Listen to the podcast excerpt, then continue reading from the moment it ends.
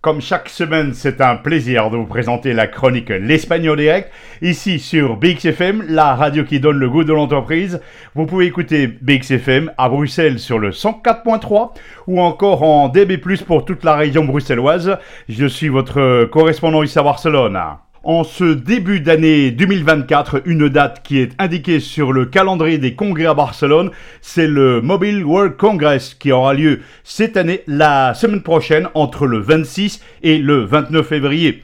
Une édition qui se distingue par le fait de, laisser derrière nous les restrictions imposées en raison de la pandémie de ces trois dernières années. Le Mobile World Congress est un événement technologique axé essentiellement sur les terminaux mobiles. Comme chaque année, le Mobile World Congress est composé d'opérateurs mobiles et de sociétés liées au portable dont les missions principales sont la normalisation et la mise en œuvre et la promotion du système de la téléphonie. Outre les dernières tendances en matière de téléphonie mobile ou au défi de l'intelligence artificielle, cette année, un débat sera lancé pour l'activation de la 6G déjà. D'autres sujets seront abordés pour cette année 2024 qui portera sur la manière dont la technologie connectée à l'entreprise manufacturière, encore la mobilité intelligente, la technologie financière